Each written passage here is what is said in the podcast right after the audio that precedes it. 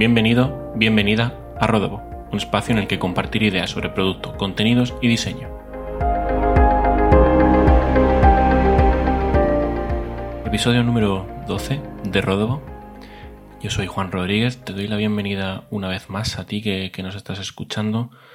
Al otro lado tengo a, Miguel Sanz em, de Visisto Studio, una persona que refleja cuando habla su ímpetu y la pasión con, la que realiza su trabajo y, todo lo que, y todo lo que le rodea. Este episodio con Miguel es para hablar de cómo es crear una consultoría, una agencia desde cero y vamos a hablar sobre todo de qué es y qué no es Bisiesto, que es su, su proyecto, inicios, aprendizajes, cómo te quitas el miedo a, a hacer cosas, los primeros clientes, su captación, estrategia, dirección, cómo aprender de los demás, tanto del éxito como, como del fracaso, y en definitiva trabajar por y para las personas. Así que vamos a darle paso ya, que seguro que tiene muchas cosas interesantes que, contarnos. Miguel, ¿cómo estás? Hola, muy bien, encantadísimo de estar por aquí, Juan. ¿Qué te parece si, si empezamos hablando de, de Bisiesto? Bueno, antes que nada, darte las gracias por estar aquí. a ti por invitarme. Encantadísimo. ¿Y qué te parece si empezamos hablando de, de bisiesto? ¿Cómo, ¿Cómo define bisiesto? Genial, pues yo encantadísimo, porque después de hablar de, mi ombligo, creo que hablar de bisiesto es lo que más, lo que más me gusta. No sé si sabes que hay como una corriente de estas en las agencias de publicidad en la que intentamos no llamar a nuestra agencia agencia, porque es como los bancos que intentan decir que no son bancos, ¿no? Em, pero lo cierto es que al final somos una agencia de publicidad. Pero si, me pides una definición con la que me sienta más a gusto, sin decirte que no somos una agencia, porque sí lo somos, eh, yo te diría que somos un equipo de gente. ¿Puedo decir palabrotas, Juan, en tu podcast? Lo que quieras. Genial. Un equipo de gente de puta madre, de buena gente, de gente que se sabe poner tu sombrero, tus zapatos y, equivocarse, pero pelear para, para arreglar las cosas y que nos enfocamos sobre todo a la parte de branding, eh, muy siempre basado muy en negocio, en estrategia, a contenido mm, memorable. Eh, y aquí hay muchas cosas que pueden entrar aquí, desde creatividad a, por ejemplo, pues eh, SEO y sobre todo producto digital, que, bueno, creo que creo que todo el mundo que nos escuche está de acuerdo en que, aunque nos dicen, es que parece que no estáis especializados porque son tres patas. Vale, nos especializamos en experiencia de usuario y branding pero es que para especializarnos en estas dos patas necesitas tener un enfoque holístico y entender como mínimo los tres puntos anteriores. Totalmente. Y mm, esta es mi definición. Totalmente. ¿Y qué excluyes de esa definición? Porque hemos hablado antes de agencia de publicidad y demás, pero cuesta más cuando defines algo que es tuyo decir lo que no es. Decir lo que es es muy amplio, pero decir lo que no es. Sí, pues yo creo que, que no somos una cárnica. Y, creo que, no sé si es un término con el que todo el mundo está familiarizado, pero sí que lo escuchas en mucha gente del sector que ha trabajado en, a lo mejor, en grandes corporaciones, en el peor, de, la peor de las adjeciones de la palabra corporación, ¿no? Eh, no es un lugar en el que eh, seas uno más, no es un lugar en el que mm, no se te tenga en cuenta, no es un lugar en el que las personas no importen, eh, y cuando hablamos de personas, eh, estamos hablando de todas las personas. Gente que está trabajando para Bisiesto, con Bisiesto, gente que está contratándonos. entonces, creo que, no somos una empresa al uso y que, y que además eso nos hace, nos hace ser muy diferentes, más de lo que, más de lo que parece. Qué bueno. y cuéntame cómo fueron los, los, comienzos, porque está claro que los primeros días tienen que ser como, como de rutina, ¿no? Emails en frío, seguimientos por LinkedIn, pujar por pequeños trabajos que se te dan mejor. ¿Qué aprendizaje sacas de, de ese momento creando la agencia? Pues, a ver, en, mi caso es un poco diferente porque yo trabajaba ya en una agencia y llevaba mucho tiempo trabajando, aparte de en esa agencia, en proyectos propios, incluso colaborando con otras agencias en otro tipo de, cosas, ¿no? como asesor creativo, eh, bueno, en, cosas muy divertidas. En este caso, asesoraba en campañas creativas para magos. O sea, que imagínate si ahí podíamos tener creatividad para hacer cualquier cosa, porque ahí cabía, vamos, desde una cabra saliendo un sombrero a, cualquier tema. Pero la idea es que como venía de trabajar eh, ya aparte de, la agencia en la que estaba en proyectos propios, de repente hubo un proyecto que, que, fue lo suficientemente grande, que confiaron suficientemente en mí como para poder eh, dedicarme de pleno a ese proyecto y a otras pequeñas cosas que iban surgiendo. No he tenido que ir nunca a puerta fría, ni siquiera al principio, ni, ni tampoco en LinkedIn. De hecho, ahora utilizo mucho más LinkedIn que, que, antes. Y una de las cosas en las que me enfocaba al principio, y digo me enfocaba porque empecé solito en, en, esta misma habitación desde la que te hablo, eh, eso sí, al poco de empezar ya tuve que ayudarme con una becaria y a los tres meses ya tenía una oficina y éramos tres, ¿no? Pero, pero ya te digo, no hubo puerta fría, sino trabajo en el que el trabajo que hacíamos hacía a nuestros clientes recomendarnos a otros. Y a partir de ahí fuimos creciendo. Aunque el, digamos que las tareas eran un poco diferentes. Eh, eh, hacíamos mucho lettering, eh, hacíamos murales para restaurantes. Y lo que pasa es que, mmm, aunque yo había pensado al principio que nos íbamos a tirar por una parte, digamos, más artesana, más, pues eso, más humana, en cierto modo, eh, luego estaba allí pintando el mural y veía el del restaurante cómo llevaba la comunicación, cómo tenía la web y decía, madre mía, esto hay que arreglarlo. Carlos, siéntate conmigo que lo vamos a arreglar, ¿no? Y digamos que acababa metiéndome al enemigo en casa. Entonces, aprendizaje, porque te he contado más o menos cómo empezó todo eh, y cómo me fui liando, ¿no? Eh, aprendizaje, pff, todo, todo. Eh, desde mis límites personales. Sí, porque tu background es más creativo, ¿no? Más de la parte sí, de, de, branding en ese caso. Sí, yo vengo, yo vengo de ser diseñador eh, o director de arte, no sé cómo lo quieras llamar, según en cada sitio, según lo que te haga sentir mejor cuando lo dices, ¿no? Eh, pero en realidad bueno, voy a hacer lo típico de, de, flipado, ¿no? De citar la charla de Stanford de Steve Jobs, que seguro que ha oído todo, pues todo el mundo, ¿no? Y, y si no os animo de Connecting Dots, de conectando los puntos, y he hecho muchas cosas. No vengo solo de la rama del diseño. Nací con un lápiz en la mano.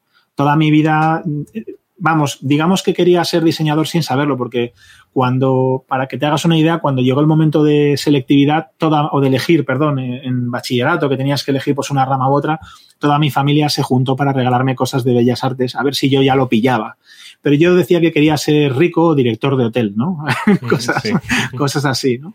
Y, y bueno, eh, digamos que teniendo esas ideas me costó todavía decidirme, empecé administración de empresas, luego hice historia del arte, eh, trabajé en un taller de arte, fui vendedor de coches, eh, trabajé en una empresa de vinilos rotulando coches de carreras, o sea, digamos que eh, es verdad que al final acababa todo el rato relacionado con el arte, con el diseño, que sí que es lo que he llevado siempre dentro, pero jo, toda esa parte de, de ventas, eh, incluso cuando trabaja en hostelería de camarero y el fijarme tanto en la gente y en tener el amor por el trato con los demás, creo que me ha aportado muchísimo en lo que estoy haciendo a día de hoy, sin ninguna duda. Sí, pero son muchas cosas. O sea, ¿cómo, cómo, te quitas el miedo a hacer cosas? Porque es una de las preguntas que yo me hago de forma recurrente, incluso cuando, cuando empecé la newsletter, incluso el podcast, tenía miedo a sacar algo.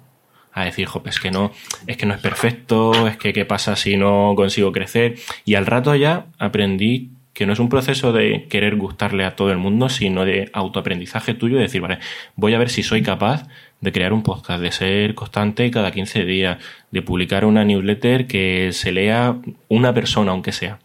Que a mí me haga reflexionar, que a mí me haga tocar ciertos temas que en, en mi día a día no toco. ¿Tú cómo te quitas ese miedo a hacer cosas? Porque has contado que, que has hecho lettering para restaurantes, que has trabajado de camarero, en un taller de, de arte.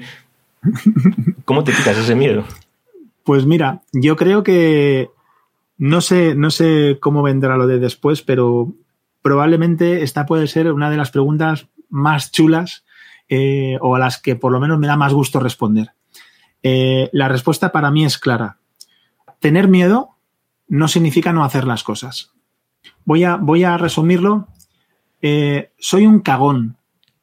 Tengo miedo de vivir por si, me, por si me muero. Esto lo he dicho un montón de veces me da miedo todo, pero además de verdad. O sea, hay veces que me da miedo ir a sitios nuevos.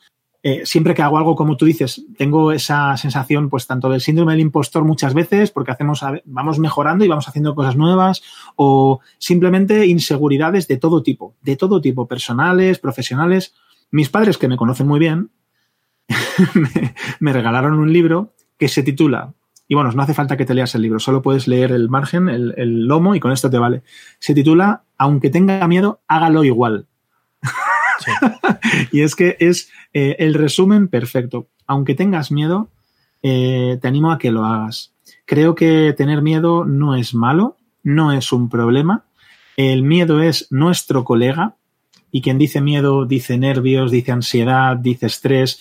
No que tengamos que vivir con miedo, con estrés y con ansiedad, pero como es parte de nosotros, eh, aquí tengo yo una exploración personal de emociones bastante fuerte por detrás, entonces lo digo, no sé si a todo el mundo le valdrá, pero en, mi caso creo que ha resultado revelador entender que, no pasa nada por tener miedo y que eso no, tiene por qué ser un freno, sino simplemente algo más con lo que convivir, ¿no? Así que aunque tenga miedo, hágalo igual. Claro, fíjate, justo, justo con ese tema, Chris Busquets dejó un, un tuit hace ya pues cuestión de, de meses, que decir que, claro, eh, hablaba sobre el síndrome del impostor. Y yo le decía creo que le contesté en ese tuit, no sé si fue en ese tuit o fue, o fue en otro, pero el caso es que le contesté y estuvimos hablando en una conversación de estas de hilos de, de Twitter y le decía, jope, pero síndrome del impostor yo lo veo desde el punto de vista positivo de que estás haciendo algo nuevo. Ya, pero ¿y si fallo? No, pero es que fallar, hay que aceptar el fallo, es que no somos perfectos 100%, tienes que hacerlo, tienes que fallar, tienes que aprender. Entonces, yo eso, quitarme el miedo y toda esa parte de aprender del síndrome del impostor, aceptar el fallo, es algo que aprendí en los últimos, en los últimos años. Porque es que una pregunta que me hacía mucho hace años cuando pensé, fíjate, en hacerme freelance, cuando, cuando, cuando estaba recién entrado en el, en el mercado laboral, fíjate, hablando de flipado, yo dije, mira, me voy a hacer freelance y, y voy a aprender un montonazo sin tener idea de prácticamente nada. Me preguntaba mucho, ¿quién me va a ayudar a mí a, a crecer? Y yo creo pensándolo ahora, que no estaba en el enfoque correcto. O sea, ese no era el enfoque de quién, me va a ayudar a crecer. ¿Tú crees que hay algunas preguntas que tengas que hacerte antes de saber si hay que dar ese paso de hacerte freelance, de empezar, como es tu caso, bisiesto, empezar a vender servicios, salir al mercado, quitarte ese miedo y salir? Pues aquí hay, hay mucha literatura al respecto. Supongo que, que alguna habrás visto por ahí, o por lo menos opiniones, ¿no? Yo creo que en, mi caso, por, mi personalidad, en mi primera pregunta es, ¿realmente deseas esto? ¿Realmente eh, lo deseas? Porque mm, cuando emprendes, eh, y conozco freelance que se organizan muy bien la vida, ¿eh? y gente que ha decidido tener un tamaño determinado y, y, que se organiza, compatibiliza muy bien su vida personal con la profesional, pero la verdad es que mm, poca gente, en realidad. Creo que eh, trabajar por tu cuenta, trabajan en general, pero trabajar por tu cuenta todavía más, aunque sea solamente por la parte burocrática y por la búsqueda de clientes, pero eh, digamos que te somete a una presión emocional muy fuerte, em, requiere una atención también muy alta. Esto puede hacer que se resientan otro tipo de relaciones, ¿no? Otro tipo de, aspectos en tu vida. Eh, hablamos de pareja, hablamos de amistades. Em, incluso salud, ¿no? Eh, en muchos casos. Entonces, yo creo que la primera pregunta es cuánto lo deseas. Em, la segunda pregunta no es tanto para saber si empiezas o no, sino a dónde quieres llegar, para entender un poco cuál es tu hambre en el mejor o en el peor de los sentidos, ¿no? Eh, y plantearte desde el inicio si buscas em, una vida, pues como decía, ¿no? Compatible, o sea, una profesión compatible con tu vida, o si vas a anteponer la profesión sobre todo lo demás. Y entonces, una de esas preguntas probablemente eh, podría ser, eh, ¿por qué, no? ¿Por, qué? ¿Por qué vas a hacer esto? ¿Qué te motiva a ello? Y, cuánto lo deseas. Yo creo que por ahí tendría suficientes preguntas como para echarte un poco atrás, qué es lo que intentaría en un momento así. Eh, claro, para ver si echarte para atrás, porque es duro. Claro, para ver si de verdad, como, como decías antes, quieres eso al final, porque, requiere mucho esfuerzo. Yo hace un tiempo en este, en este caso, hablando de, comienzos, leí una frase que decía algo así como tienes que cuidar a los clientes más pequeños o con poco presupuesto, porque ellos son los que te enseñarán todo lo que necesitas saber. O sea, si puedes complacer a ese mm, tipo que solo tiene un presupuesto de 500 euros, podrás, podrás complacer o ganarte a gente que tiene un presupuesto, por ejemplo, pues de 5.000 euros o, o más incluso de lo que sea, sí. Sí. Y, me, explico, en esto, un euro realmente no vale un euro. O sea, vale mucho más por lo que aprendes cuando estás empezando algo, ¿no? O sea, si al final. Cierto. Y si no, que se lo digan a quien empieza, pues, por ejemplo, side projects como puede ser este y al final pues lo está, pues lo está validando. No sé si compartes esa frase, si tú de tus primeros clientes has aprendido pues quizá más ahora que tienes pues un recorrido, creo que con Visisto tenéis como tres años, cuatro años, ¿no? De, Así es. De, de historias y con los primeros clientes has aprendido mucho más que, que con los de ahora, te han dado pues esos tips, esos consejos para poder ganarte a los clientes más grandes de ahora. Pues no estoy, no estoy seguro de con cuáles he aprendido más sí que nos traen aprendizajes diferentes. Así que no sabría a cuál, si lo tuviera que poner una balanza de valor, no sabría cuál, cuál haría que cayese más, ¿no? Eh, o que, cuál empujaría más. Lo cierto es que comparto totalmente el significado de esa frase. Al principio, bueno, me vas a perdonar, siempre que una persona o una empresa, que al final es una persona, alguien que lidera un, departamento, alguien que lidera una empresa o, alguien que tiene unos intereses y que necesita tu ayuda, siempre que una persona confía en ti, em, es para dar las gracias lo primero. Y siempre que eh, trabajas en un proyecto nuevo, se aprende. Al menos, y fíjate que toca un poco con lo anterior, si tienes el mínimo em, síndrome del impostor, ¿qué hace falta? Como, porque al final el síndrome del impostor no es más que sentir humildad afrontar los, los retos con humildad, eh, pensando que uno no lo sabe todo y que aunque, aunque haya afrontado cosas parecidas, eh, no, no, todo va a ser como lo que ya conocen. ¿no? Entonces, eh, creo que esos aprendizajes con clientes iniciales son muy, muy valiosos porque te están dando confianza cuando otra gente no lo da, antes de que haya logotipos en tu página web, ¿no? demostrando testimonios, demostrando esto.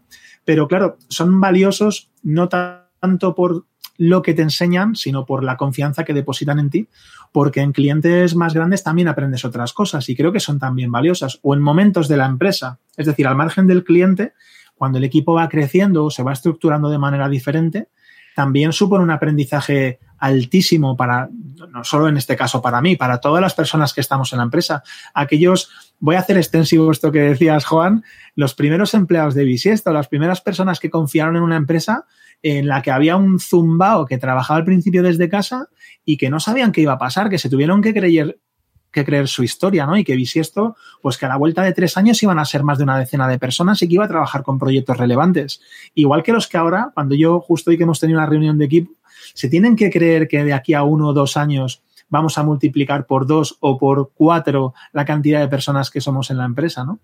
Son actos de fe muy importantes, pero los aprendizajes creo que son, son binarios, o se aprende o no, en todo se aprende, todo vale uno y todo suma. Claro, o sea que en ese sentido el presupuesto de los primeros clientes no es, el, precio realmente es un euro, pero luego el valor es eh, la confianza y el recorrido que, puede tener eso. Y luego a la hora de, captar clientes, hemos hablado al inicio de, eso, me estabas comentando que ahora hacían mucho LinkedIn, por ejemplo, pero ¿crees mm. que captar clientes de una forma u otra en concreto por ejemplo, captar clientes a través de redes sociales y ofrecer pues, diseño web, en este caso, puede afectar o afecta a la estrategia, dirección o ejecución que, quiere seguir? Estoy totalmente, eh, o sea, vamos, pienso en, ello por completo. O sea, estoy súper de acuerdo con que según cómo captas los clientes, así eh, llegan los proyectos y el tipo de proyectos que llegan también. Cuando hablaba de que, cuando hablaba Juan de que trabajó LinkedIn, en realidad no sé si, bueno, yo sé que nos vamos leyendo tú y yo porque hay, hay buen rollo, pero digamos que creo que en ningún momento he hecho ninguna publicación, ninguna automatización, ningún tipo de, hacemos esto, eh, este es nuestro servicio, contrátenos. Eh, hablo de equipo, hablo de nuestros valores, hablo de lo que aprendemos, dedico palabras de agradecimiento a la gente que se las merece, ayudo a entender mejor a la gente que aplica trabajos para Bisiesto a cómo serán mejor reconocidos o cómo vamos a entender mejor su valor. Y, esto nos trae clientes que aprecian nuestros valores, que entienden que nuestro equipo importa, que saben que tratamos bien a los demás y que nuestro valor diferencial son las personas. Entonces, ¿cómo, ¿cómo, no voy a estar de acuerdo en que la forma de captar influye, ¿no? De hecho, de hecho recientemente mm, se despidió una persona en Bisiesto y publicaste un mensaje de agradecimiento larguísimo, enorme. Eso luego al final, mm, ¿cuáles son los valores que tú has inculcado en, lo puedo llegar a, entender con ese tipo de, publicaciones, pero ¿cuáles son los valores principales que tú has inculcado y los que crees que tienen que funcionar en, una empresa como, la vuestra? Bueno, yo creo que, te voy a contar que, además vosotros que, bueno, donde trabajas en Product Hackers, que tenéis la metodología EOS, eh, que hay, hay una parte que, en la que se trabajan también los valores de empresa. Nosotros, después de escucharlo, pues eh, yo me volví loco, leí, leí el libro y estamos intentando también hacer, hacer lo propio, ¿no? Eh, dentro del trabajo para, sacar esos valores, que no, es, que no es crearlos, sino encontrarlos donde ya están, eh, creo que la lista que hicimos entre, entre varios de los compañeros, especialmente los que más tiempo llevábamos, no te sé decir, Juan, si hicimos unos 200 o 300 valores, pero al final, cuando te pones a, a intentar despejar la X, al final no son tantos. Lo que pasa es que son algunos que están ahí que son muy, muy importantes. Creo que el primero, sin ninguna duda, es la empatía. No sé si se puede identificar como un valor o como una característica emocional, una aptitud eh, y una actitud también, pero la empatía me parece, me parece fundamental y es que además trabajamos, como te decía, con temas de experiencia de usuario. Bueno, si me dices que tenemos la empatía de una piedra, pues, pues no, no seríamos muy buenos en nuestro trabajo. Pero al margen de lo que es el desempeño profesional, em, justo hoy en la charla les contaba que, el día, si tengo suerte y algún día tengo hijos, eh, voy a ir a las reuniones con un canguro con mi hijo. Y los compañeros que tengan hijos van a poder hacerlo también. Y si necesitan algo eh, porque tienen alguien de la familia que necesita tiempo y alguien de la familia en vez de alguien es un perrete, porque la gente tiene, yo no es mi caso, pero yo sé que la gente pues eh, tenemos o tenéis mascotas y, y, se les coge mucho cariño, pues si necesitas espacio para dedicarle también, pues también puedes, hasta ese punto. Entonces creo que la empatía sería el que, si, si tuviera que elegir uno, sería ese. Pero luego también hay más, ¿no? Eh, hay que ser compañero, hay que ser, eh, hay que ser emprendedor, hay que tener hambre eh, y hay que tener ganas de cambiar el mundo y aportar a los demás. cambiar el mundo en la parte más idealista y, mm, aportar en positivo a los demás en la parte más práctica, que al final yo creo que de manera continuada es lo que hace que cambies el mundo, ¿no? No sé si es un poco demasiado flipada, pero me lo creo. No, sí, sí, totalmente, totalmente, y coincido, coincido con eso. y da frutos cuando estás montando algo aprender del fracaso de los demás, porque hablamos de metodología EOS, no tiene mucho, mucho en común, pero sí que, claro, viendo lo que hacen pues eh, otras eh, agencias y demás, aprender de ese fracaso o del éxito de los demás da frutos? ¿Te ha dado frutos cuando, cuando, te has planteado? No tengo ninguna duda de que sí. Mm. No tengo ninguna duda de que sí.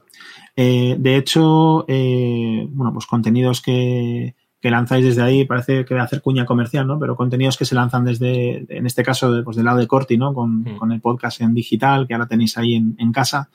Eh, he aprendido muchísimo, no solamente de gente del sector, sino de gente eh, en general, ¿no? De emprendimiento.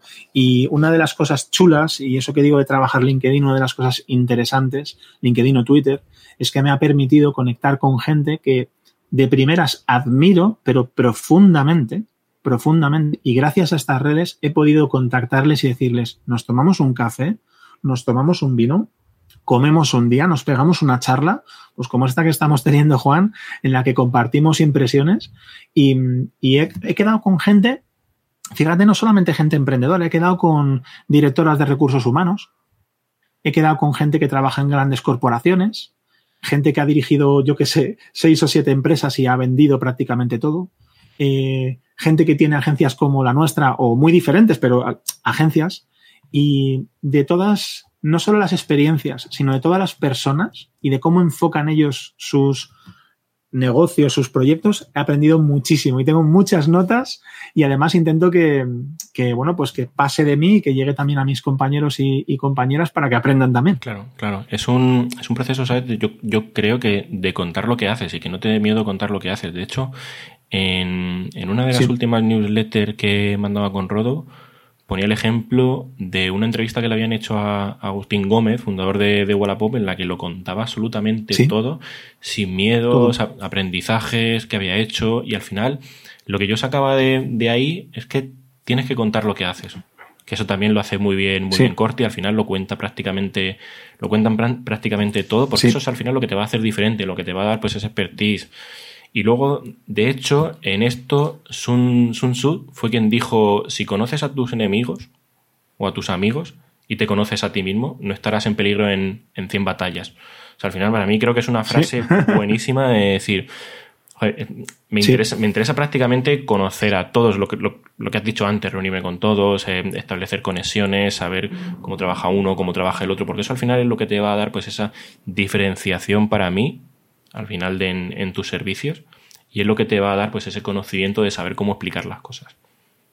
Y yo creo que es súper importante el, el, establecer esas conexiones. También hemos hablado de toda la parte de connecting dots, de de Steve Jobs. Sí. Lo veo prácticamente todo muy unido en el sentido de conexiones humanas, conectar los puntos para atrás, explicar lo que haces. Para mí, para mí en básico yo creo que es algo, es algo digno también de, de admirar, porque mucha gente no cuenta lo que hace solamente por el sentimiento de ¿y si lo estoy haciendo mal? ¿y si esto? ¿y si lo otro? Pues chico, ya aprenderás al final.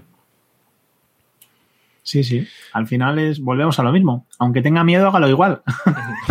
totalmente, totalmente. Y de hecho también hay un libro muy bueno en eso que se llama Si funciona, cámbialo. Sobre, Me encanta. Sobre, sobre pensamiento lateral. También muy bueno, que creo que va, creo que va muy unido a todo esto. O sea, al final, si funciona algo, pues lo cambias y, vas probando, vas probando opciones. Oye, ¿qué te ha enseñado en tu enfoque montando una agencia? ¿Qué te ha enseñado sobre liderazgo tu enfoque montando una, agencia al final? Uf, que no me ha enseñado, o sea, y a la vez te diré que todavía me siento muy vacío, ¿eh? O sea, eh, la verdad es que, a ver, yo creo que cualquiera que, trabaje y tenga empatía o, lleve una empresa de servicios en la que el producto, entre comillas, son las personas que ofrecen ese servicio, ¿no? Es las personalidades que, que lo hacen real, Em, estará de acuerdo conmigo en que es quizá entre lo más importante y lo más complicado en una especie de matriz, seguramente estaría en, lo más alto, ¿no? Y pues yo creo que donde más, no sé si lo que más me ha enseñado, pero lo que más intento trabajar es, eh, mi, propia, mis propias emociones, no a nivel de control, eh, sino a nivel de conocerlas, eh, entenderlas para también saber expresarlas bien y mm, también cuando, cuando eso ocurre, pues espero estar pudiendo eh, brindar un feedback, pues a lo mejor más adecuado o un trato más acorde con, las personalidades de los demás, ¿no? Y fíjate que no te he dicho analizar a los demás, sino analizarme a mí, porque creo que ese es el punto de partida. Pero por supuesto también analizar los demás. A nivel del liderazgo, lo que he aprendido es que no hay no hay ninguna, ninguna regla, creo que no hay nada que pueda seguir salvo tener unos valores claros y conseguir gente que, esté alineada con ellos.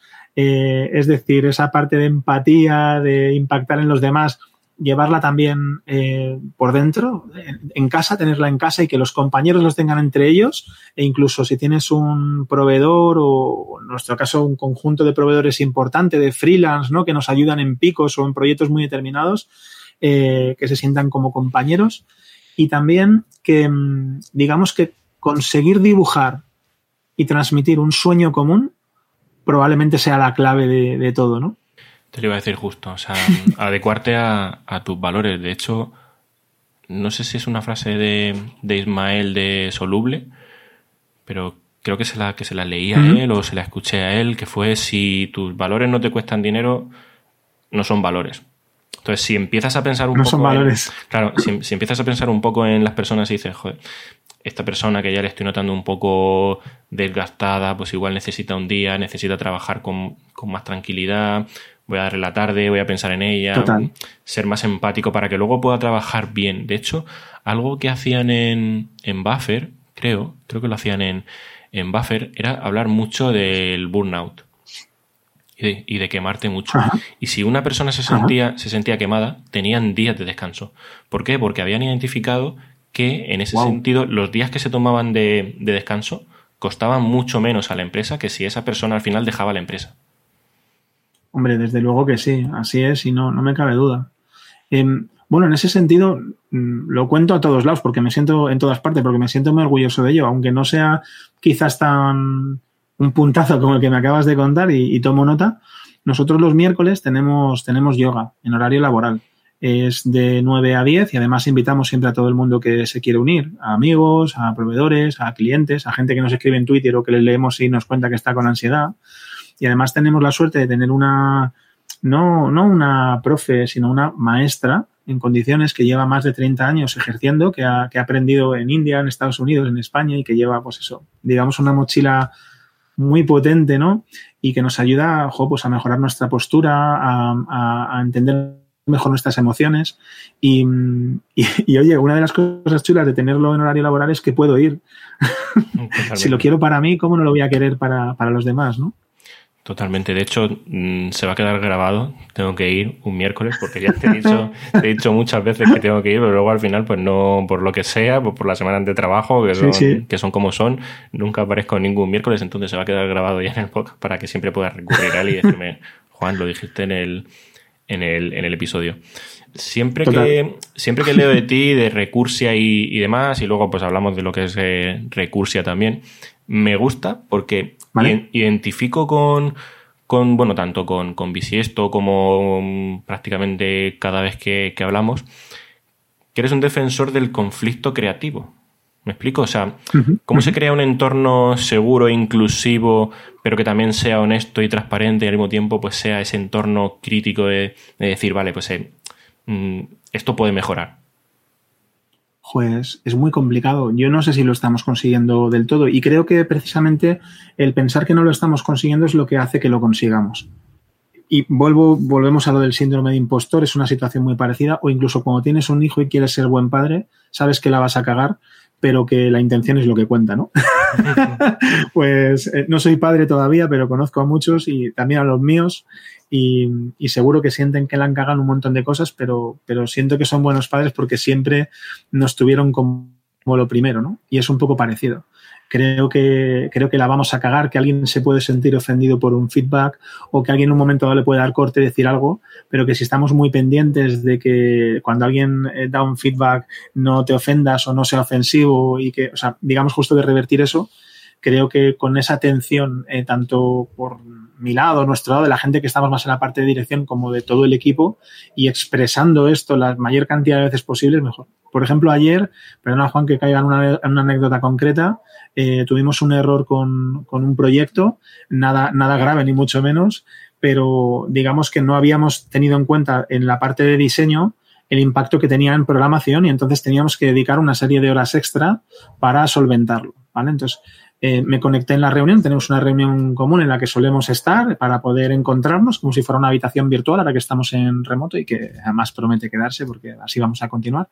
Eh, y entré y conté, chicos, nos hemos equivocado en esto, quiero que lo sepáis, por favor, anotad eh, que esto tal, fijaos, expliqué un poco el porqué para que entendieran lo que había sucedido y me marché con un montón de prisa por reuniones y tal. Oye, pues te puedes creer que a los 20 minutos estaba yo con el run run y me volví a conectar. Oye, chicos, que es genial que nos hayamos equivocado, ¿eh? Por si acaso hay alguna duda, que está de puta madre. Oye, ahora, como nos hemos equivocado, aprendamos. Está de puta madre si aprendemos. Entonces, eh, apuntemos esto, veamos tal, pero por favor, sigamos equivocándonos, que significa que estamos haciendo cosas chulas, ¿no? Y todos me decían, joder, que siempre, Miguel, que no seas pesado. genial. Prefiero ser un pesado con esto y que todo el mundo, digamos que le sobre que alguien diga que no pasa nada, porque ya saben que no pasa nada, lo contrario. No sé si sirve así, como técnica cutre, ¿no?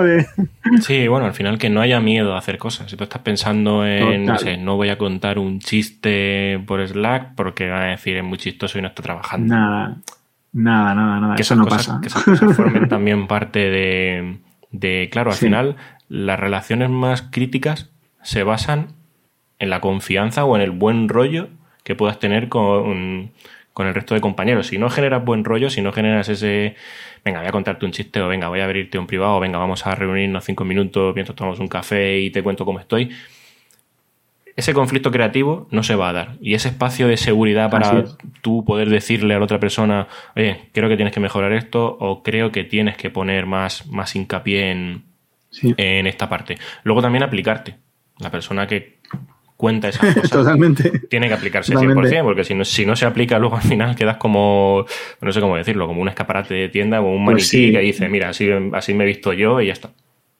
Totalmente, o Juan, directamente, es que si tú no predicas, no predicas con el ejemplo, no lo vas a conseguir. De hecho, volviendo casi a la pregunta anterior, que no, no, se me había ocurrido y ahora que lo cuentas me parece muy evidente, aparte del liderazgo, una de las cosas que se aprenden es que liderar significa hacer en el sentido en el que quieres que se muevan las cosas. Hacerlo tú y probablemente hacerlo varias veces. Eh, y entonces contagias. Pero hasta que eso no sucede, es complicado. Eso en cuanto a la, anterior, ¿no? Y según lo que estabas comentando también, un poco por hacer fuerza en, crear ese buen ambiente en el que se permita el error y, ese aprendizaje totalmente necesario, y más cuando estás en un proceso de crecimiento, eh, tanto empresarial como profesional como personal, es la parte de, digamos, cómo, cómo sueles, cómo sueles em, dirigirte a la gente, ¿no? A mí me cuesta horrores decir que has cometido un error. Quizás, de hecho, es un súper ejemplo. O sea, es un súper defecto, perdón. Me cuesta muchísimo. Eh, decir eh, te has equivocado o, aquí hay un problema, porque lo que me gusta, lo que me gusta de verdad es decir, venga, márchate que nos sobra tiempo o, joder, buen trabajo. Me gusta emocionarme cuando veo algo bien hecho, que es que además me emociono de verdad, eh, que, me, que, me, vuelvo loco, que, es que se me nota que no puedo aguantar, de que digo, me cago en la mar, trabajazo, qué gusto lo que estamos haciendo y qué bien que hemos llegado aquí, todo lo que ha merecido la pena lo que hemos hecho, ¿no? pero claro, yo creo que eso importa también. Aunque yo tenga que corregir ese defecto para ser más asertivo y más capaz de decir los errores y comunicarlos bien, eh, creo que comunicar en general en positivo hace que cuando dices algo en negativo, entre comillas, cuando dices algo que ha fallado, que hay que mejorar, la gente no piensa ya está el toca pelotas de turno, sino que realmente dicen, hostia, me lo dirá por algo. Porque si lo hubiera hecho bien, me lo hubiera dicho. Y además, permíteme que me extienda un poco, es muy importante también que, cualquier cosa que yo diga o que cualquiera diga en la empresa se pueda discutir. Por supuesto, al final la responsabilidad es mía y si hay que tomar una decisión, todo el mundo sabe en quién, digamos, en el tejado de quién está esa decisión y quién luego se come el marrón, ¿no? O en quién hay que confiar cuando algo no sabemos hacer, eso está claro. Pero, pero es muy importante rebatir porque, eh, hostia, me equivoco tantas veces. Si no tuviera el filtro de que la gente nos pudiera, nos pudiéramos rebatir entre, dentro de casa, saldríamos al campo de juego ya, ya con la lesión hecha, ¿no? En vez de haber, en vez de haberla arreglado dentro.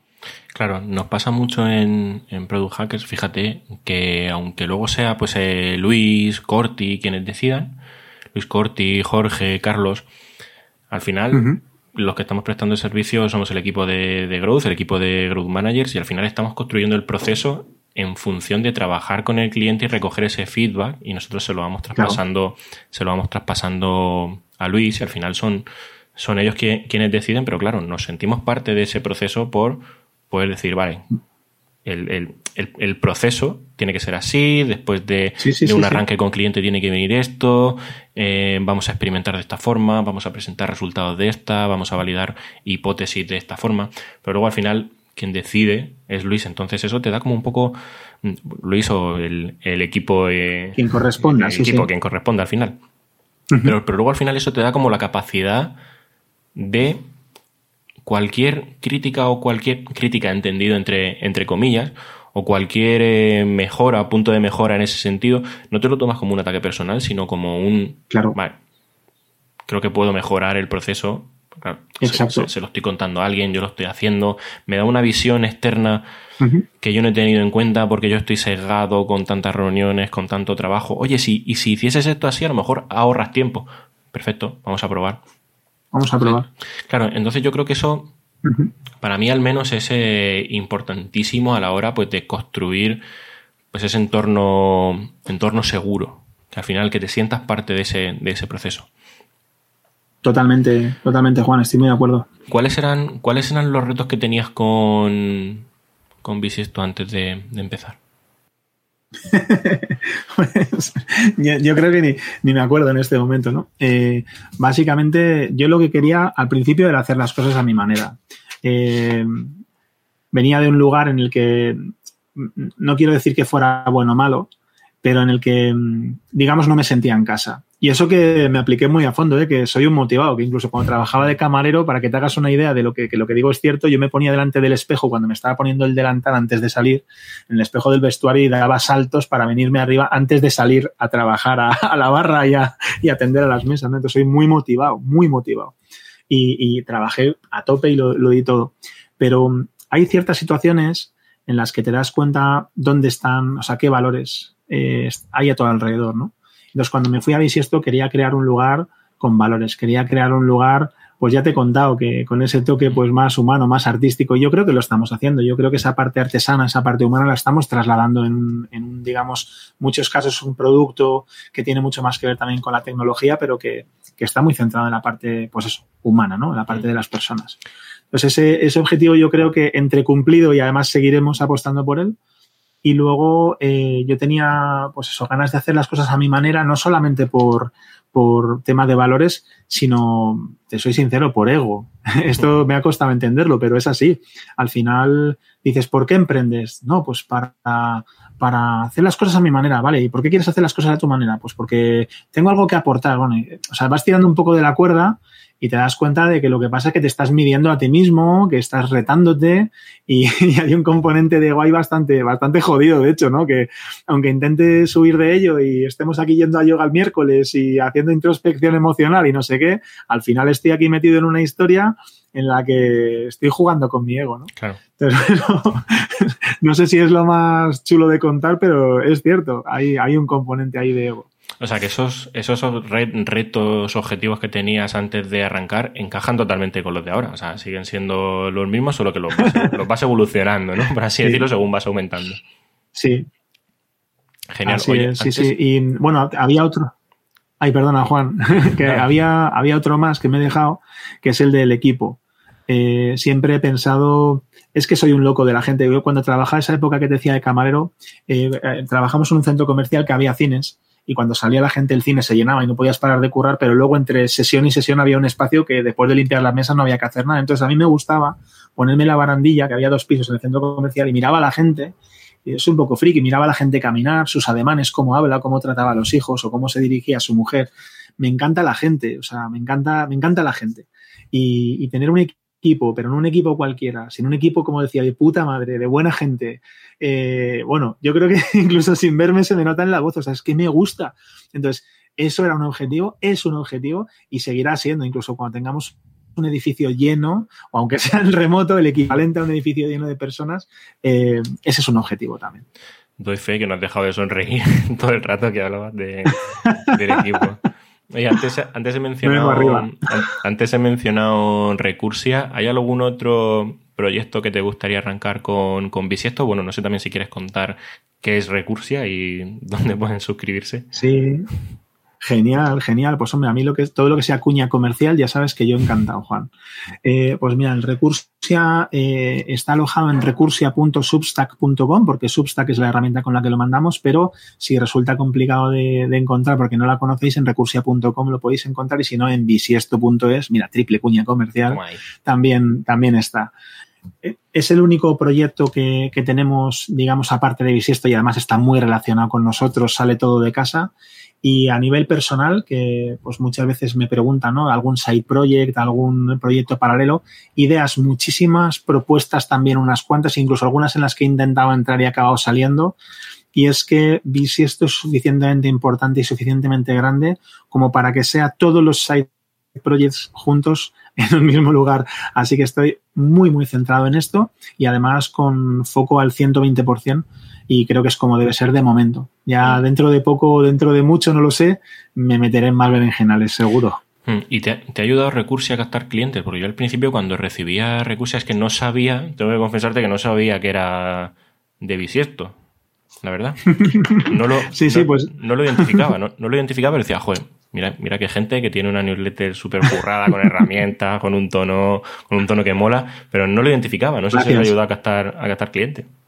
Pues sí, y, además eh, tampoco era lo que esperábamos. Eh, aquí sí que si me preguntas qué objetivos tenías, eh, fue el purísimo objetivo de compartir, como lo que te hablaba antes de, de, LinkedIn, ¿no? que tampoco hay una estrategia comercial, aunque luego al final nos traiga beneficio. Y es que, bueno, empresas como las nuestras, además, que te voy a contar, Juan, que hablamos siempre del funnel y no sé qué, y de teorizar estos conceptos, yo estoy en una parte un poquito más, más hippie.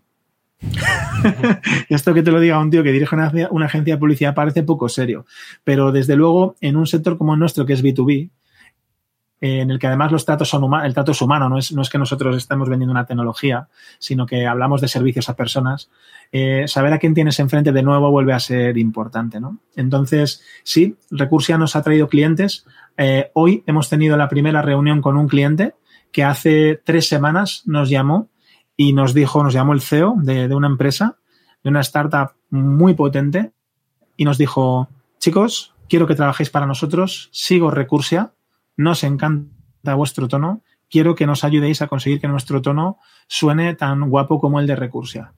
Eh, no es el único ejemplo, hemos tenido, hemos tenido más, pero este es el más directo y más gordo que directamente es que nos contactaba para tra trabajar con nosotros por lo que había recibido la newsletter.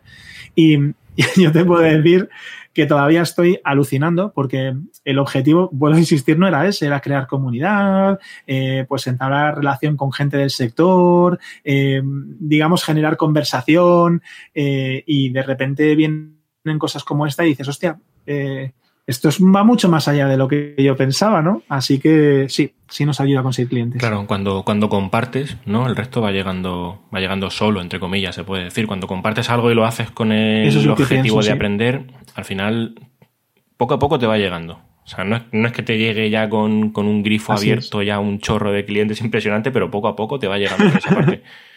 Y la verdad es que es... eh, Claro, pero sí, sí, aquí lo que, tal, tal como lo veo, es que esto es sembrar, pero, pero no sembrar, ya te digo, no es un rollo funnel, ¿eh? que a veces hablo con la gente y dice, claro, no, y esto empiezas por arriba, y yo que no, que no, que no, que no empiezas por ningún lado. Que tú, eh, te pongo un ejemplo, que lo pongo muchas veces. Eh, este primer cliente que te dije que me dio la oportunidad de salir de la agencia en la que estaba y, y montármelo por mi cuenta, ese cliente que puso el primer ladrillo de bisiesto, ese que me ha hecho llegar donde estoy, ese cliente vino porque cuando yo trabajaba de camarero, mientras nadie me daba una oportunidad antes de trabajar en la anterior agencia, todos o sea, muchos años antes, yo estaba trabajando de camarero y había una pareja a la que atendía en una de las mesas, pues típico que se sientan siempre en el mismo sitio, que ella se pide una cerveza negra, él se pide una jarra con limón, te acuerdas de su bebida, te acuerdas de sus nombres, charlas con ellos, entablas relación. Después de un montón de tiempo yo me marché de ese restaurante y cuando ya trabajaba en otros lugares, como te he dicho que me gustaba el lettering, eh, me contaron, o sea, eran casi como de la familia, me contaron que querían reformar y les dije, chicos, si me dejáis, me pintáis estas paredes de pizarra y os hago aquí un mural entero con tiza a mano eh, sin cobraros nada. Luego encantado. Bueno, pues esta chica a la que yo servía una cerveza negra era hermana de un señor que tenía un restaurante muy grande en la, bueno, pues en el barrio de Salamanca. Y este restaurante fue mi primer cliente. es decir, que a lo mejor cinco años después, eh, mi primer cliente, el que me sacó de, de, de, del sitio donde estaba, el que me dio la oportunidad de montármelo por mi cuenta, vino porque había pintado una pizarra gratis o porque había atendido bien a una señora que me pedía una cerveza, una cerveza negra. Y, y como este ejemplo, Juan, tengo, podría, podría reventarte el podcast y tirarme un buen rato contándote para, para demostrar que, que, que todo lo contrario, que sí que se convierte en un chorreo. Lo que pasa es que no se hace de un día para otro. Tú entregas, entregas, entregas, entregas, entregas. Lo que te llega es más afín a ti, porque te llega gente que es afín a lo que, a lo que tú estás entregando y acaba convirtiéndose en un flujo importante. ¿eh? Ahora mismo estoy viviendo un, un, auge de todo lo que hemos ido sembrando y sigo sembrando para mañana, claro. Mm. Que bueno, oye, ¿y algún producto que te gustaría hacer con Bisiesto? Y me explico, a lo mejor, pues yo que sé un Cabify. Me hubiera gustado hacer un Cabify, me hubiera gustado hacer una aplicación, que sé, que haga X. Algo que te gustaría, algo aspiracional que digas, pues me, encantaría hacerlo con, con Bisiesto, involucrar al equipo, meter a todo el equipo ahí. Pues es que no lo sé, la verdad, porque quizás, quizás aquí me quedo un poco más en blanco y es que una de las cosas que me encanta de Bisiesto, muchas veces nos preguntan, ¿no? ¿Estáis especializados en algún sector? Por ejemplo, el sector farma, o sabes que a veces pues requieren como cierta especialización, algunos sectores muy, pues muy difíciles porque tienen eh, una legislación fuerte o bueno, pues por, por distintos motivos, ¿no? Eh, y, digo, no, no estamos especializados, pero hemos trabajado para el sector farma, hemos trabajado para, para gente que se dedica a vender platos para restaurantes de estrella Michelin, eh, para gente que te vende tarjetas SIM para viajar o que comparan servicios de telefonía. Eh, realmente lo apasionante es que haya una mezcla importante de, de, todos, ¿no? Fíjate que no es tanto el producto o, o sino las, perdona que vuelva a lo mismo, las personas, ¿no? Y, y normalmente el tipo de empresa que encaja muy bien con nosotros, aunque tenemos de muchos tipos, es aquella empresa que tiene suficiente capacidad económica como para hacer proyectos interesantes, que tiene suficiente recorrido como para entender el valor que tiene el trabajo que hacemos, pero que todavía no está tan burocratizada como para que haya mm, dificultades de comunicación entre sus departamentos o sus equipos y los nuestros, ¿no? Entonces, esa es mi aspiración, es seguir en este camino, pudiendo charlar de tú a tú con, con, la gente, aprendiendo de muchos productos distintos, no de uno solo, no tengo ningún fetiche. Y, y bueno, pues hacer con eso que mi equipo sea cada vez mejor. ¿Qué quieres que te diga?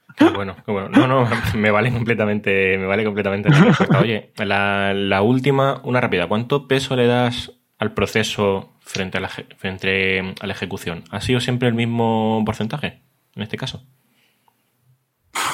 Esto es un, me parece un preguntón, porque aquí hay mucho más detrás. Aquí hay mucho más detrás. He dicho es, rápida, pero podemos eh, estar tiempo.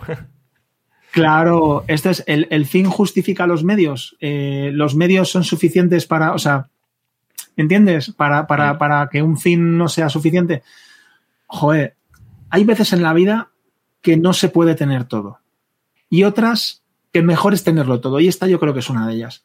Creo que, que el proceso es muy importante porque mmm, se, lleva, se lleva gran cantidad, o sea, la ideación la creatividad, eh, cómo se organiza el trabajo, eh, mantener unos objetivos claros, creo que es súper importante. Pero si con todo en el papel, cumpliendo todos los criterios, tú entregas una mierda, y perdona que utilice la palabra mierda, pero es que hay, hay mierdas, entonces me da igual que me lo justifiques como tú quieras.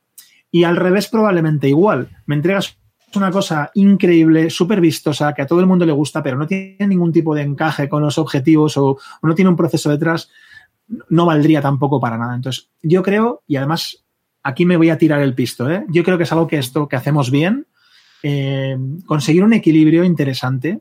Eh, ese equilibrio, ese castillo de naipes en un monopatín que no para de moverse, o sea, esa cosa imposible que sería intentar que tenga un gran peso el proceso y un gran peso el fin que esto no es ser del Madrid o del Barça, sino que te guste el fútbol. Entonces, al final las dos partes para mí son muy importantes. Totalmente, totalmente, qué bueno. Esta es respuesta salomónico gallega, ¿eh? sí, sí, totalmente, pero totalmente. Yo, yo creo que, claro, siempre que sigas un, un, proceso, al final el proceso es lo que te va a dar un resultado al final bueno, porque el resultado puede variar muchísimo en función de factores que sean externos al final, que no puedas controlar. Sí. Entonces, siempre que, sigas, sí. siempre que sigas el proceso y aprendas eh, esos, de esos factores extrínsecos a ti, cuando algo no ha dado el resultado que esperabas y lo añadas al proceso para refinarlo, Sí. Yo diría que para mí es el flujo, es el flujo ideal. ¿Cuánto peso le tienes que dar a uno a otro? Depende del tipo de proyecto, depende de los objetivos, pero claro, siempre tienes que tener una base, pongámosle 40%, que el 40% tiene que ser proceso 100%. Me gusta mucho, me gusta mucho tu punto de vista y además creo que sirve tanto para una parte más de empresa como también de persona, de, cómo te tomas tú tus proyectos o tus iniciativas. Así que no, no puedo estar más de acuerdo.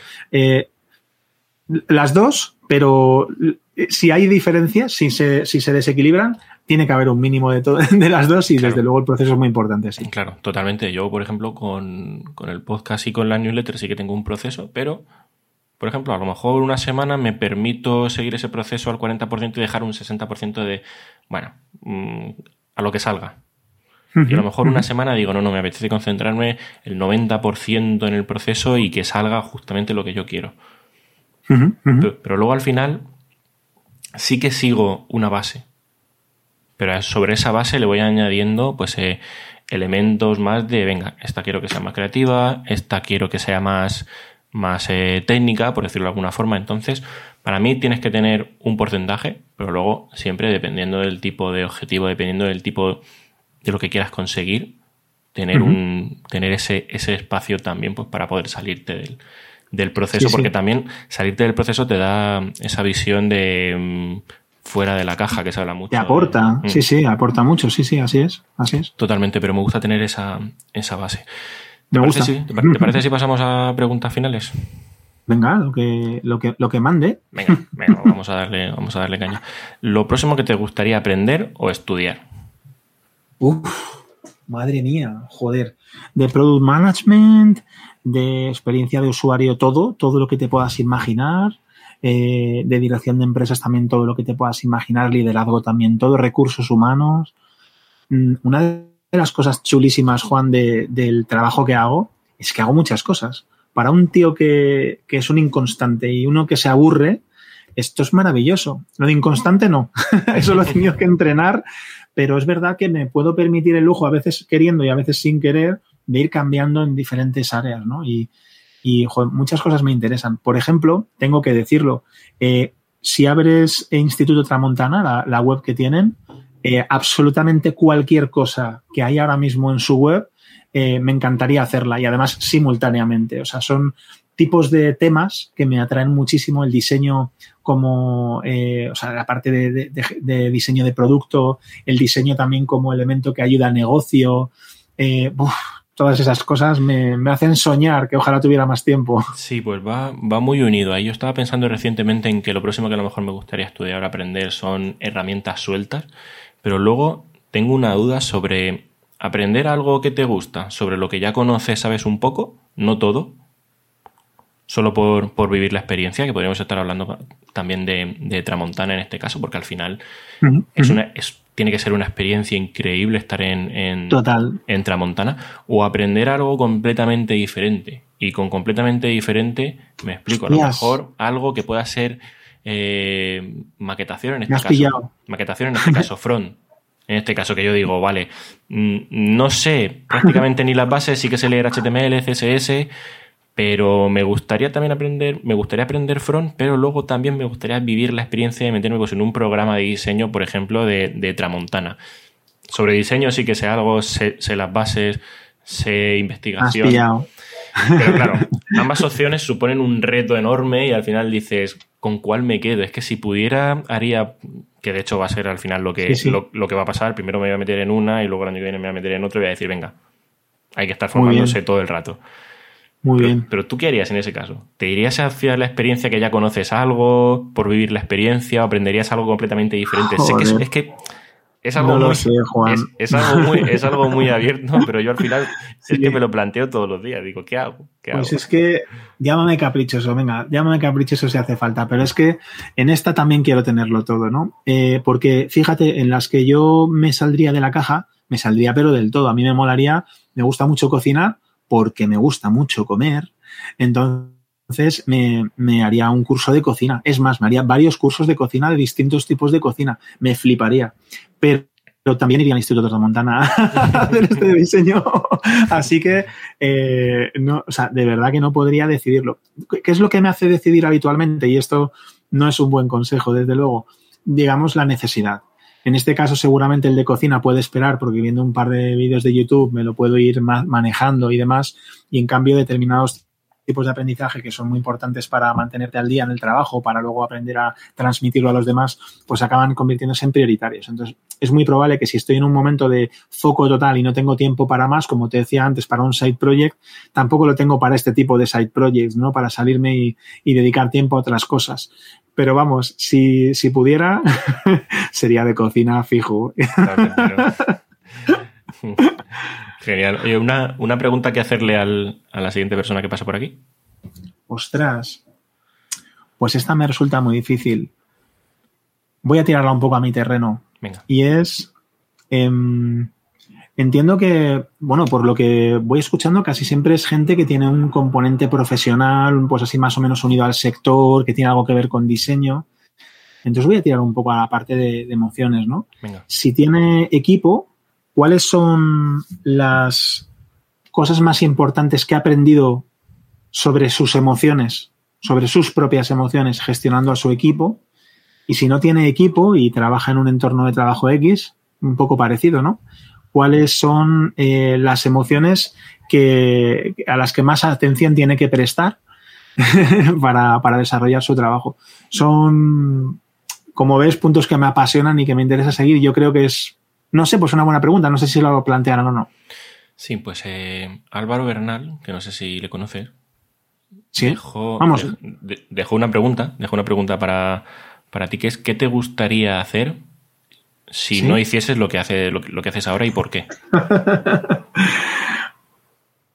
muchísimas cosas, la verdad. La verdad es que muchísimas cosas. Pero mm, ¿Qué me gustaría hacer si no hiciera lo que hago ahora? Voy a intentarlo. Es que mm, voy a, iría, lo primero que me ha venido a la cabeza es eh, cocinar, ¿no? Pero el entorno de trabajo de un cocinero es muy complicado, entonces seguramente no me animaría. Eh, estoy casi seguro de que sería ilustrador. De hecho, ese fue el camino, el camino que perdí. así que, así que me dedicaría a hacer ilustración y dentro de la ilustración habría una parte específica de ilustración y otra de, lettering, porque me encantan las letras, donde la gente ve siempre lo mismo.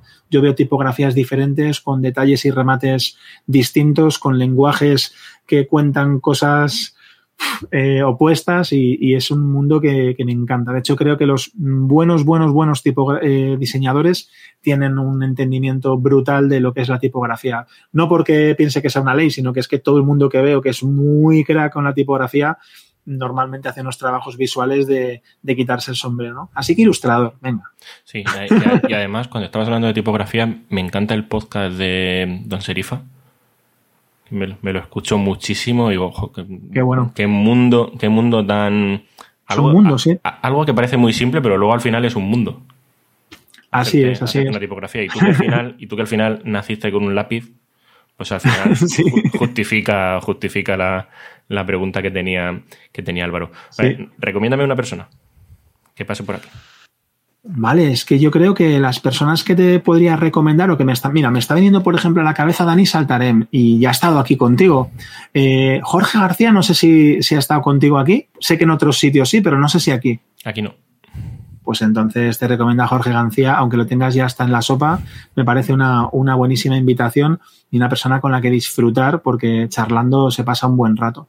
Y luego voy a hacer otra más. Mira, me doy el lujo de tirar tres, ¿eh? Tres. Uno que ya está ocupado, otro que ya conoces y este último que no lo sé. Se llama Diego Iglesias. Diego Iglesias era project manager en la empresa en la que estudiaba y ahora tiene, o en la que trabajaba, perdón, y ahora tiene dos side projects por lo menos. Uno relacionado con el mundo musical, muy pepino con el tecno y otro, eh, los dos con sus, con sus aficiones y otro relacionado con el mundo del, surf.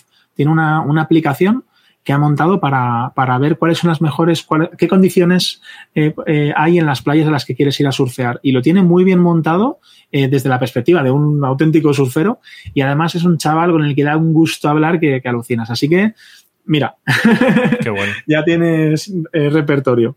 Qué bueno. Y luego, como punto final, algún libro, documental, podcast, cine. Sabes que siempre me gusta, tanto en la newsletter como aquí, que quien nos esté escuchando al final se lleve algo que diga, vale, me voy a leer este libro, voy a investigar sobre este documental, podcast, voy a ver esta peli. Sí. Pues voy a. Voy a. Eh, me la voy a jugar porque además escuché el capítulo justamente con Dani Saltarem. No sé si él recomendó este libro o no, Así que ahora me lo dices por si está repetido, porque no me acuerdo, la verdad tengo una memoria malísima. Eh, el libro se llama Shape Up. Es el de, pues es el de esta gente de, de Basecamp, que sabes que ha habido ahora como mucha, mucha polémica. Y habla, Shape Up se refiere un poco al proceso de, dar forma, ¿no? A mí una de las cosas que, me gustan mucho de este libro, lo recomendaba Dani, lo, lo ha comentado en varios sitios, por eso le citaba a él porque es de quien, de quien vi que podía ser interesante. De hecho, el libro se puede ver en PDF y descargar sin ningún tipo de coste. Pasa que yo soy un poco friki y lo pedí para que me lo trajesen en papel, que me gusta a mí el olor ese romántico del papel. Y habla de, de cómo dar forma a los proyectos, de cómo trasladar la ideación del proyecto a un equipo de diseño, de qué pasos hay que dar para hacer ese, ese diseño. Creo que es un libro muy interesante, aunque sea para no hacerle caso si tú crees que las cosas las quieres hacer distintas, ¿no?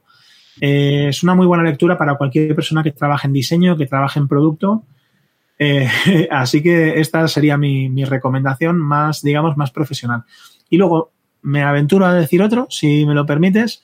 Este es un libro para ir al baño, para abrirlo en la página que caiga se llama Aprendiendo de los Mejores, no será para todo el mundo, pero tiene a personajes como, yo que sé, desde Donald Trump al Dalai Lama, para que te hagas una idea del, abanico de, de personalidades que hay para cada personaje suele haber unas tres o seis páginas en las que se juntan 10 o 12 frases interesantes de un aprendizaje que esa persona desde su punto de vista aporta y bueno, pues un comentario del, autor de, ese aprendizaje. Entonces puedes llegar cualquier día que estés cansado, que no quieras nada intenso, abrirlo en cualquier página y normalmente pues encuentras pues eso, ¿no? Como cuando, hable, cuando abres alguno de estos libros de Confucio, ¿no? Que pillas una frase y te la llevas para el resto del día. Sí, y, la publicas en Twitter al final. Exacto, ¿cómo no? Si no, ¿para qué lo abres, no? totalmente. Pues yo, yo, te iba a recomendar un libro que al final viene muy bien con el de Shape Up, que no sé si, si has leído, que se llama Managing Chaos, Digital Governance by Design. Que al final pues no, pero lo he oído. Habla de cómo construir equipo y sobre todo trata de cómo tomar decisiones y la dotación de los recursos, el número de empleados, cómo se relaciona. Te habla de la curva de madurez, fricciones. Va muy en la línea del libro de Yuri Zuo, que es de, Making of, a Manager también, Qué bueno. Y yo creo que te puede venir, te puede venir muy bien y además va en esa línea también de, de ese iPad. Yo te lo, te lo recomiendo, yo, yo, me lo leí hace, hace muchísimo y es de estos libros que cuando, claro, yo te he hablado antes de que me, me dio un poco así el, el venazo de quiero ser freelance. Sí, sí, pues sí, con, sí, Con libros así empiezas a entender un poco la empresa que quieres construir, cómo lo quieres hacer, cómo se relacionan departamentos. Viene muy bien, viene muy bien. Oye, y Juan, perdóname, ¿tenías que esperar al podcast para recomendarme estos dos libros cojonudos o qué? Te, voy a dejar más libros, te voy a dejar más libros. Tenía uno que estaba buscando, de hecho, a lo, mejor me has visto un poco así escribir, pero tenía otro libro que para recomendarte y ese lo haré por, por Twitter y así, pues bueno, pues también le damos. Genial. Le, damos claro que sí. Y luego tenía un podcast, tenía un podcast que sé que también te gusta escuchar podcast. No tengo newsletter en este caso, pero sí un podcast que se llama Pod Reale, que no sé si, si has escuchado. No, nunca. Es, un podcast sobre conversaciones sobre historia, filosofía, comedia, tecnología. Yo empecé a escucharlo porque escuché el de Sara Bizarro sobre UX y UI y son, son podcasts muy largos, de hora y media, pero se hacen a menos. De hecho, no conozco ni a la persona ni a la persona que hace el podcast. Sé que se llama Alejandro, pero no sé quién es. Y eso también pues, le da un toque de Sí, sí, de misticismo, ¿no? De misterio, de decir, bueno, yo me lo voy a escuchar del tema que sea. Igual pueden estar hablando sobre creatividad o luego pasar a filosofía, comedia, hace un podcast de una hora y media con un, con un cómico. La, verdad es que está, está muy bien, sobre todo para, para esas mañanas que se te atasca trabajo, te lo pones de fondo. Sí, sí. Y es un es una brelata, como yo digo siempre, con, con muchas cosas. Sí, sí, pues aquí han quedado anotados me he apuntado todos. También el de Sara Bizarro, que yo creo que este lo he escuchado, pero soy tan malo con los nombres que me lo he apuntado por si acaso. También, también. también. Sí, sí. Bueno, genial. Pues eh, hasta aquí todo. Darte las gracias una vez más. Ha sido una conversación prácticamente de una hora que yo me llevo un, montonazo. Espero que, que hayas estado cómodo. Y nada, pues, eh, lo dicho, pues vamos hablando por, por Twitter, ¿no? Por Twitter, por LinkedIn. Claro que sí. Nos veremos, que ya hay evento. Nos veremos, así que. así que nada. Así es. Así que pues, Juan, muchas gracias. A ti, permíteme que te agradezca también que me hayas dado un espacio para contar cositas eso sobre mi ombligo, sobre bisiesto, sobre recursia es un placerazo charlar contigo. Ya, ya habíamos coincidido en alguna otra ocasión, pero esta era cara a cara y tenía muchísimas ganas. Me hizo un montón de ilusión cuando me lo comentaste. Así que de verdad muy agradecido. Y, bueno, pues yo espero que cuando llegue a un punto de madurez des la vuelta y me vuelva a tocar pasarme por aquí. Genial, perfecto. Pues muchas gracias, Miguel. Muy bien. A ti un abrazo.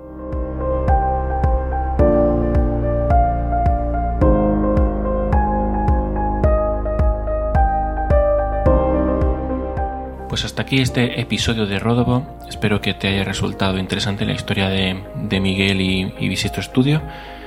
Dejamos como siempre todos los recursos, libros y el podcast que hemos ido comentando al final en las notas del, del, programa.